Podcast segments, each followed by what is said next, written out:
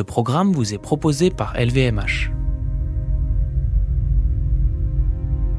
Quelle est ma définition du luxe euh, Dans mon esprit, le luxe, c'est une certaine légèreté. C'est quand on a un peu l'impression de, flotter. Après, ça peut se, se vivre dans plein d'expériences, dans tout, enfin, euh, que ce soit euh, dans la consommation, dans les relations, dans le temps, enfin, mais pour moi c'est voilà, c'est une forme de, de légèreté. C'est pas du luxe. C'est pas du luxe.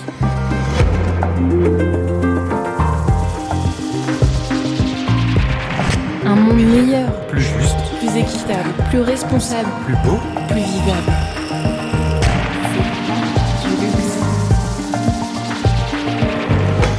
Comme ça, c'est pas du luxe.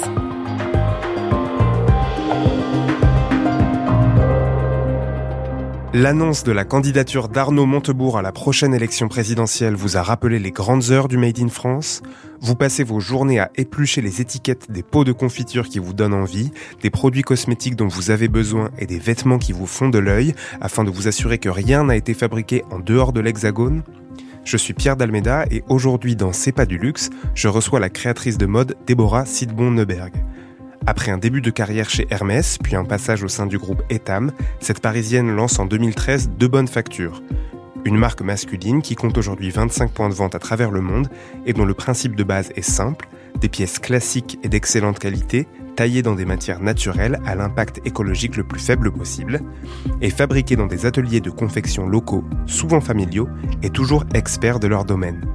Le twist si au début de la marque ces ateliers étaient tous situés en France, du Jura au Tarn en passant par la Bretagne, De Bonne Facture s'octroie depuis peu les services d'ateliers italiens ou portugais, fait venir une partie de sa laine du Pérou et utilise du coton japonais.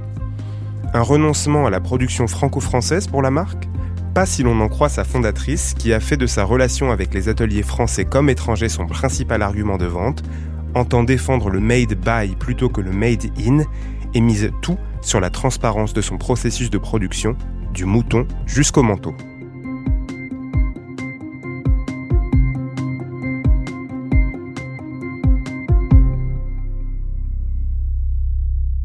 Quand j'étais chez Hermès, on travaillait sur euh, des pièces euh, assez exceptionnelles, avec des niveaux de savoir-faire euh, qui étaient très forts et euh, des niveaux de prix qui étaient complètement inaccessibles au commun des mortels. Chez Undies, euh, bah, c'était des produits qui étaient beaucoup plus accessibles, beaucoup plus démocratiques, et ils se posent toujours cette question en fait de comment rendre euh, des choses faites, bien faites et de façon euh, authentique et dans le euh, dans ce que nous on peut imaginer euh, être le respect euh, des matières premières, euh, des personnes, des modes de production. Voilà comment quand on veut le rendre accessible, comment est-ce qu'on y arrive? Je pense que c'est ça la vraie question. Et en fait, si vous voulez, ces deux expériences ont été tellement contrastées que voilà, je pense avoir dit que quand je suis sortie d'Hermès, j'aurais jamais pu entreprendre. Ça aurait été très difficile pour moi d'entreprendre vu le niveau en fait euh, d'excellence euh, des produits. Ce qui me passionne, c'est le, le produit. Et en fait, euh, comme j'ai été intriguée par certains éléments de mon expérience en Chine et avec des discussions avec des personnes du secteur, que ce soit des usines ou des collègues, j'ai eu des prises de conscience en fait qui étaient très fortes, qui m'ont donné envie d'agir. On est rentré dans un système de vie où tout le monde a envie d'avoir accès à certaines choses euh, qui sont de l'ordre du confort et du plaisir et toute une société est construite autour de ça. Donc en fait, euh, quand euh, des entreprises euh, cherchent à rendre accessibles ces expériences à un très grand nombre avec des prix très bas, ben, il y a une réalité de production euh, qui s'ensuit en fait. Si vous voulez que dans les, entreprises de luxe, vous adressez à très très peu de gens avec des produits euh, extrêmement euh, bien faits, avec des matières nobles, avec une forme de luxe, disons, dans la valeur intrinsèque du, du produit. Mais à ce moment-là, en fait, seules certaines personnes peuvent se l'offrir. Donc en fait, on peut pas émettre de jugement moral facile sur ce système-là, surtout que dans ce système-là, quelques pièces, et c'est un peu le système dans lequel euh, toutes les marques de mode sont, hein, et j'y m'y inclus, c'est euh, avec euh, certaines pièces qui transmettent un potentiel très fort de rêve ou euh, de préciosité. On crée un attachement très fort à une marque et ensuite on va vendre des produits dérivés, des produits moins chers, des parfums. Et en fait, toutes les marques ont quelque part ces, ces différences en fait dans leur offre. J'ai toujours eu une sensibilité artistique assez forte une grande envie de faire du stylisme. J'ai pas, bah justement, dans mon milieu familial, c'était pas très accepté euh, comme genre de métier, donc j'ai fait euh, une filière un peu euh, élitiste de école de commerce, etc. Et ensuite, sortie de là, on m'a vite expliqué que voilà, je pouvais pas travailler sur la direction artistique des collections parce que j'avais fait une école de commerce et il y a vraiment cette dichotomie entrepreneur, euh, créateur ou business et créateur. Alors qu'en fait, quand vous créateuriste d'ailleurs, mais quand vous regardez dans notre industrie, il y a plein de gens qui défient euh, cette euh, conception-là, et il y a aussi plein de succès qui sont faits sur des duos entrepreneurs ou business personnes et créateurs, créateuristes. Donc il y a de tout. Simplement, j'ai eu des difficultés à m'assumer et c'est venu euh, tout doucement et m'assumer en fait euh, dans la création. Le principe de, de bonne facture, c'est de vendre des pièces conçues dans des matières naturelles qui parfois sont biologiques, qui sont souvent teintées naturellement et qui minimisent globalement l'impact sur la planète et la cruauté animale. On fait tout pour euh, minimiser l'impact. Ensuite, je suis pas fan de mettre des tampons euh, responsabilité euh, sustainable. Euh, on est une marque pour la planète parce qu'en fait rien n'est fait pour que dans ce système tout soit absolument parfait et vertueux et on peut induire en erreur en fait en s'étiquetant marque responsable. Mais oui, j'essaye de faire des choix sur et sur certaines pièces tous les choix sont faits dans cette optique-là et sur d'autres moins. Après je pense qu'on a un curseur haut mais je suis contre ce, cette façon d'étiqueter les marques parce que je pense que ça peut devenir très dangereux. Et est-ce que faire appel euh, au travail d'artisans euh, qui n'étaient pas forcément euh, donc en France. Est-ce qu'il y avait des raisons économiques derrière ça? Est-ce qu'il y avait des raisons de ben, simplement le savoir-faire n'existe pas sur le territoire français métropolitain? Est-ce que c'était un mélange des deux? Un mélange des deux. C'est lié à plusieurs choses. par exemple. Si vous voulez faire des hum, tricots remaillés, donc sans couture, les minimums qui sont demandés en fait euh, dans les ateliers français justement pour atteindre des économies d'échelle avec toute les, la réalité économique euh, qu'on a ici en France euh, sont pas forcément accessibles à des petites entreprises comme la nôtre avec des petites séries. Mais en Italie, dans la région de Milan, on trouvait des ateliers qui permettaient de faire ce niveau de qualité là qui est quand même celui que je souhaite pour mes mailles. Donc en fait ça c'est une question de volume et de prix. C'est-à-dire, je peux pas me permettre de payer le prix que les ateliers français euh, demandent pour des si faibles volumes, et puis parfois ils me le refusent. Donc c'est voilà un mélange de savoir-faire, de minimum de production, de prix, euh, de prix de vente aussi, parce que par exemple sur nos chemises, on travaillait avec euh, des ateliers qui travaillent pour les plus grandes maisons de luxe françaises, et du coup on était en train de s'épuiser en fait à faire développer et produire euh, ces, ces, pièces comme ça dans un système de vente où euh, nous on vend à des boutiques qui revendent ensuite aux clients. Donc en fait nous ce qu'on gagne est très faible euh, par rapport à des marques par exemple qui vont euh, avoir un produit vendu en direct au client final et du coup ça rendait absolument impossible d'exporter euh, au Japon, en Angleterre, aux États-Unis, dans ces boutiques euh, indépendantes avec lesquelles on a travaillé, ces produits-là en restant dans ces ateliers euh, de grand luxe.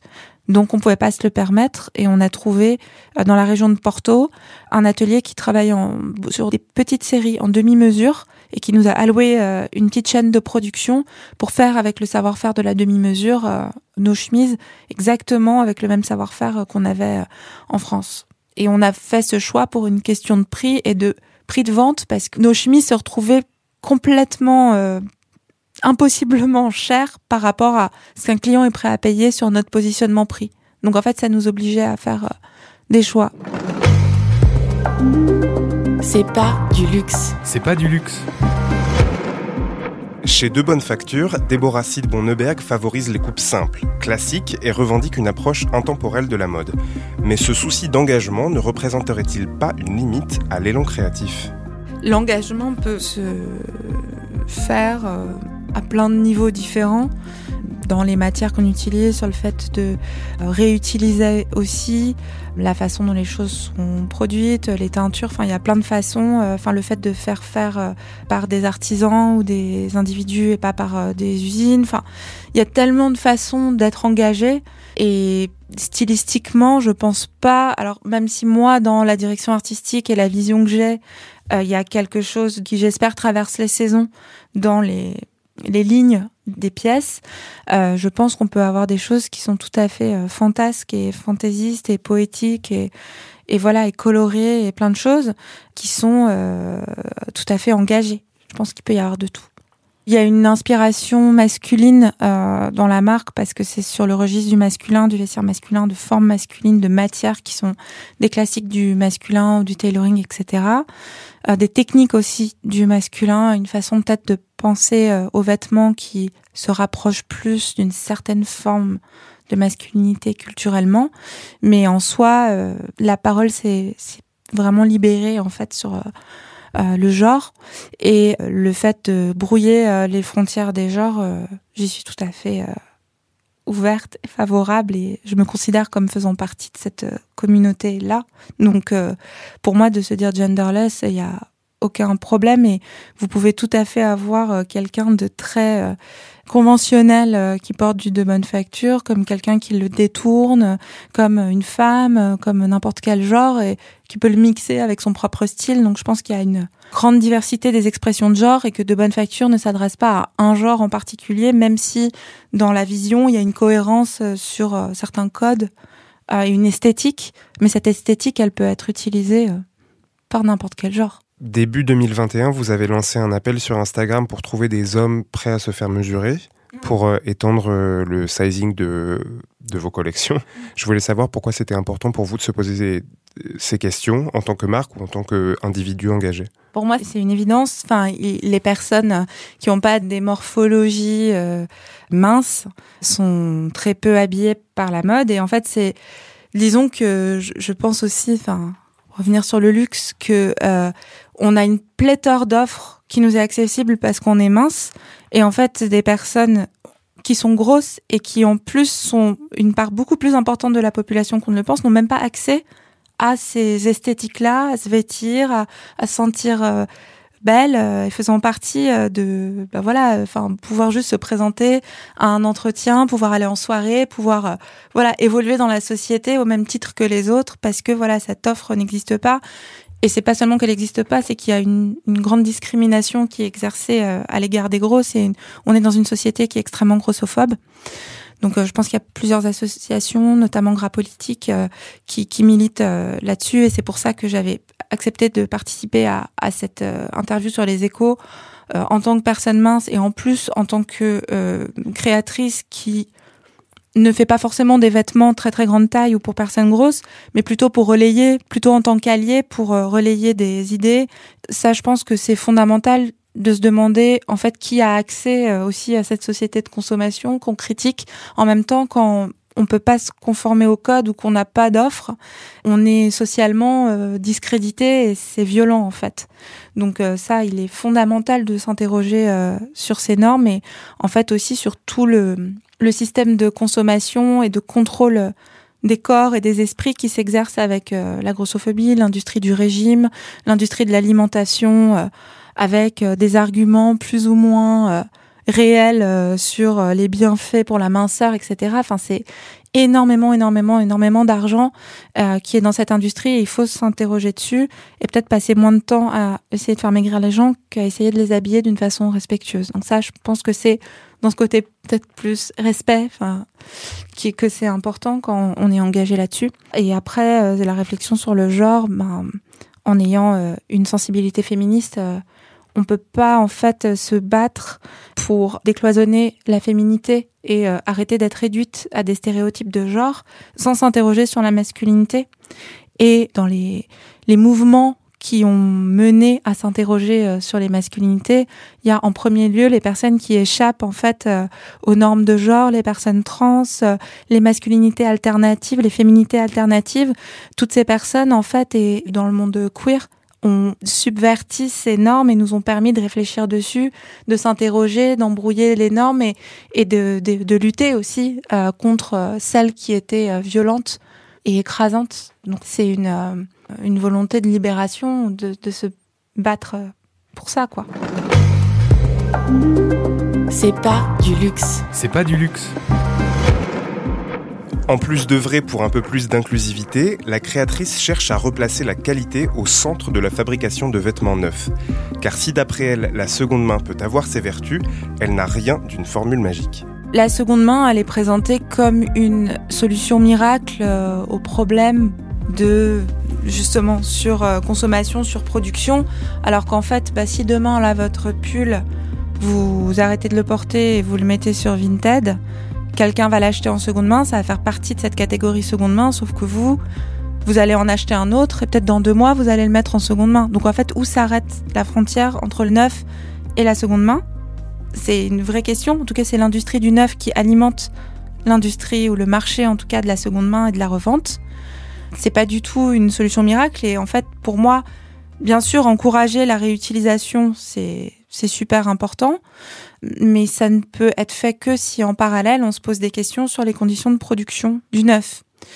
Évidemment, on est dans une industrie qui n'est pas purement de, l'utile on peut remettre euh, ça en question et vous pouvez ou je peux décider de ne plus euh, acheter de vêtements du tout. Il y a des personnes qui décident de drastiquement réduire en fait leur consommation parce qu'ils s'étaient rendu compte qu'il y avait un côté un peu euh, irraisonné et voilà, enfin c'est comme les téléphones. Pourquoi est-ce que vous changez de téléphone?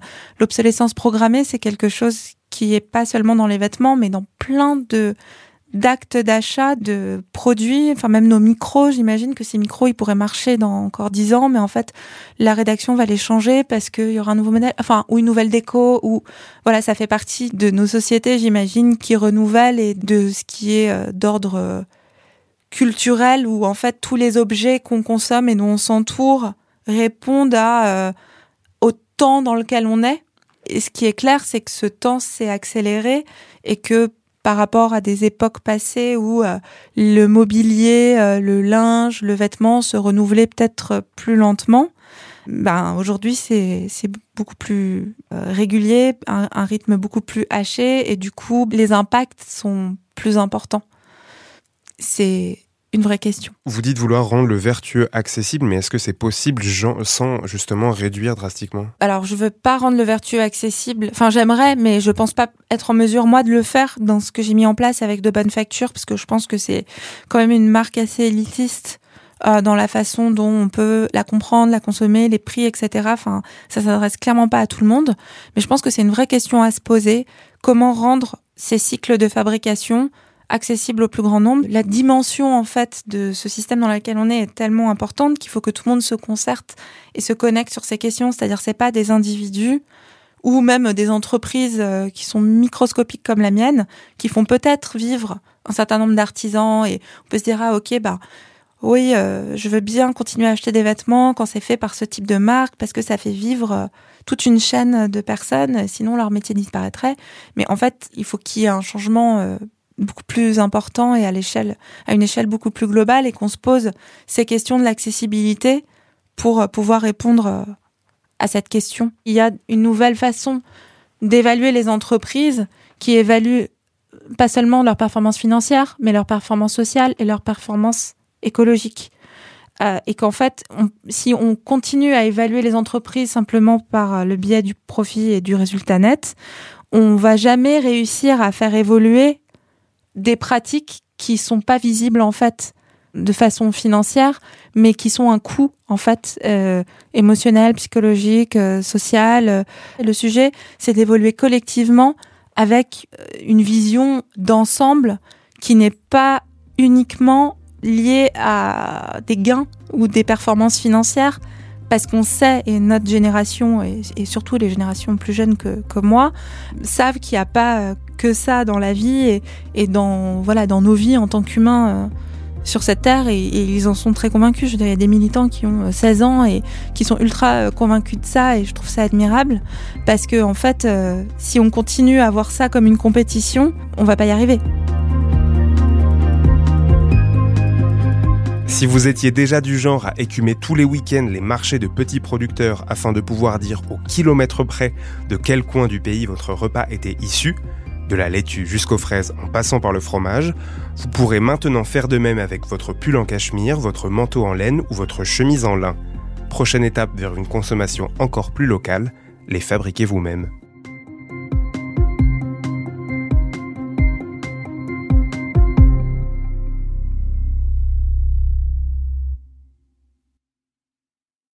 Salut, je suis Mickaël Jérémiaz, ancien champion paralympique de tennis fauteuil et tous les vendredis soirs à 21h, je vous donne rendez-vous sur So Good Radio avec mon émission Dis-moi oui, Andy. Dis-moi oui, Andy. Oui, vas-y, dis-lui oui. Et pour quelle raison, s'il vous plaît? Eh bien pour parler de la plus importante des choses. Car avec mes invités, on discute plaisir, jouissance, douceur, des histoires de frissons, de coquinerie, de rire. Bref, on digresse sur le sexe. Mais pas de n'importe quelle manière. Sur Dis-moi oui on dit, on en parle en essayant d'oublier personne, mais vraiment personne. Jeune, vieux, moche, beau ou belle, homme, femme ou aucun des deux. Avec deux bras, deux jambes, parfois moins, parfois pas du tout.